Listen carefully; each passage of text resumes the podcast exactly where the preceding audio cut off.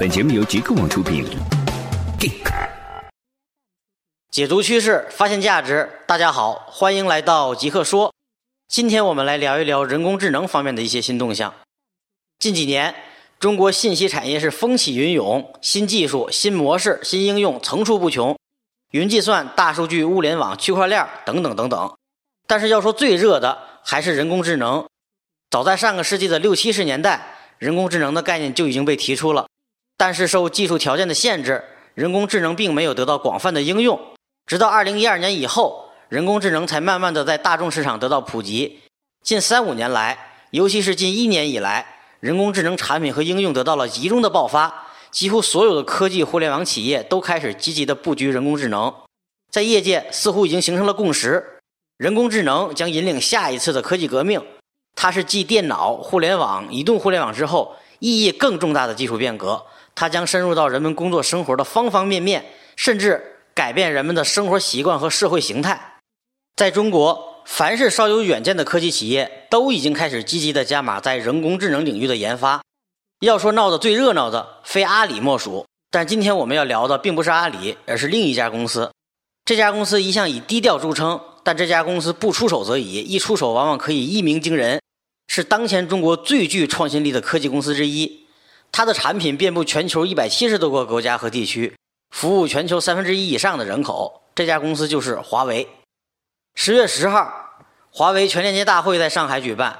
会上，华为轮值董事长徐直军就宣布，华为将全面拥抱人工智能，未来将在投资基础研究、打造全站方案、投资开放生态、人才培养、解决方案增强五个方面持续深耕。值得一提的是，华为在大会的当天。还发布了两款人工智能的芯片，升腾九幺零、升腾三幺零。随着这两款芯片的问世，被业界传得沸沸扬扬的达芬奇项目也开始逐渐浮出水面。作为中国乃至全球领先的信息科技巨头，华为的一举一动都是业界关注的焦点。很多的时候，华为的变化可以直接反映出市场的变化。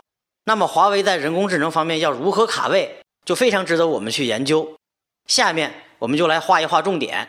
在全链接大会上，华为轮值董事长徐直军不仅代表公司发布了一系列新产品、新战略，还详细的讲解了华为在人工智能方面的十大变化。徐直军说：“这十大变化虽然不是人工智能技术、人才、产业发展的全部，但都是未来发展的重要基础。”华为的人讲话一向是收着说，华为能这样讲，又是轮值董事长亲自来讲，足以证明这十点的重要性。那么这十大变化到底是什么？我们来逐一说一说。改变一：加大研发力度，解决训练模型时间长的问题。华为认为，训练模型时间长是制约人工智能创新和应用的重要因素。按照目前的技术水平，训练某些复杂的模型往往需要数天甚至数月，而成功的创新发展往往需要多次的迭代。这种训练速度严重制约了应用的落地。华为认为，未来模型的训练时间要控制在几分钟甚至几秒钟之内，只有这样才能让人工智能真正的落地。所以，华为以后将逐步加大研发力度，解决训练模型时间长的问题。改变二，着力实现充裕经济的算力。华为认为，算力是人工智能的基础，但目前的算力非常昂贵，还是一种稀缺资源。如果说算力的进步是当下人工智能发展的主要驱动因素，那么算力的稀缺和昂贵正在成为制约人工智能全面发展的核心要素。所以，未来的一段时间。华为将着力实现充裕经济的算力，这是第二点改变。第三，要让人工智能适应任何部署场景。华为认为，未来人工智能将无处不在，人工智能要能够部署在任何场景，并且确保用户的隐私得到尊重和保护。当下，混合云已经成为企业采用云服务的最主要模式，而人工智能主要在云，少量的在边缘，与企业的业务环境的结合有待进一步深入。所以，华为会持续努力。争取早日让人工智能适应任何的部署场景。第四，实现更高效、更安全的算法。华为认为，算法是推动人工智能发展的另一个主要动力。但目前运用的主要算法，大多数都诞生于19世纪80年代。随着人工智能的广泛普及，这些算法已经明显的不能满足新的需求了。未来的人工智能算法要同时实现数据高效、能源高效和安全高效三方面的高效。数据高效就是说要基于更少的数据。能源高效就是说要能够基于更低的算力和能耗，安全高效是要解决自身的安全问题的同时，实现可解释。这三方面是人工智能全面发展的重要技术基础。所以，华为在人工智能方面的重点之一，就是要实现更高效、安全的算法。改变五，实现更高的自动化水平。华为认为，现在的人工智能还不够智能，因为今天的人工智能自身还需要大量的人工，特别是在数据的标注环节。今天甚至还诞生了一个新的职位，叫做数据标注师。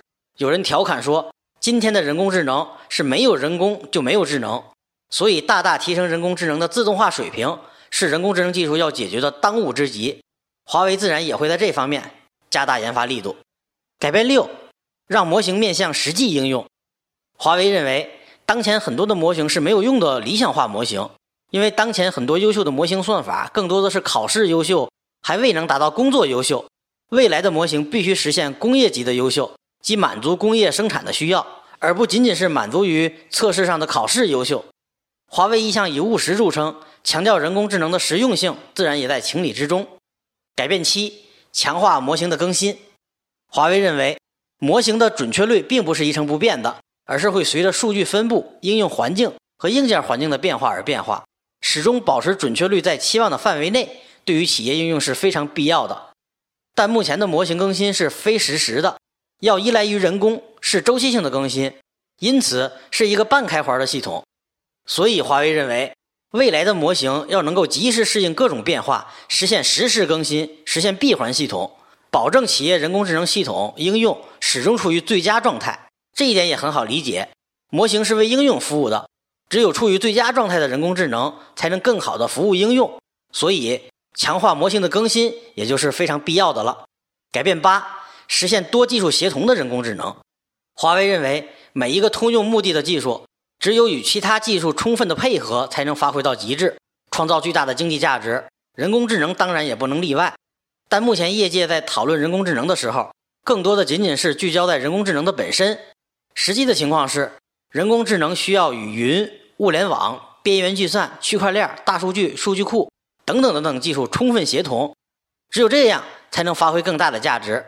所以，华为的另一个重点方向就是实现多技术协同的人工智能。改变九，让人工智能成为由一站式平台支持的基本技能。华为认为，今天的人工智能还是一项只有具备高级技能的专家才能完成的工作。成熟、稳定、完善的自动化工具还比较缺乏，获得一个人工智能模型还是一个非常复杂、耗时耗力的事情。但未来理想的人工智能应该有一个一站式的平台，提供必须的自动化工具，让人工智能应用开发变得更加容易、更加快捷。从而使人工智能真正的成为所有应用开发者，甚至所有 ICT 技术从业人员都有的一项基本技能。这也是华为的研究方向之一。第十项改变，以人工智能思维去解决人工智能人才短缺的问题。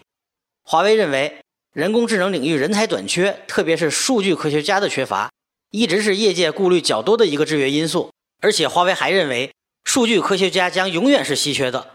这个问题的解决之道。应该是以人工智能的思维去解决人工智能人才短缺的难题，通过着力发展智能化、自动化、简单化的人工智能平台、工具和服务，以及提供培训教育，培养大量的数据科学工程师，使他们能够完成大量的基本的科学数据工作。通过这些大量的数据工作工程师与数据科学家各领域专家相互配合的阶梯性结构，来解决人工智能人才稀缺的问题。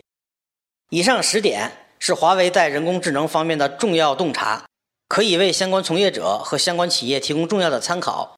但诚如华为自己所说，这十点并不是人工智能的全部。要想实现人工智能的全面落地，还需要更多方面的努力。一篇文章肯定不能够把所有的事情都说清楚。后面我们将持续关注，对人工智能感兴趣的朋友可以关注我们后面的节目。谢谢大家，今天就说到这儿。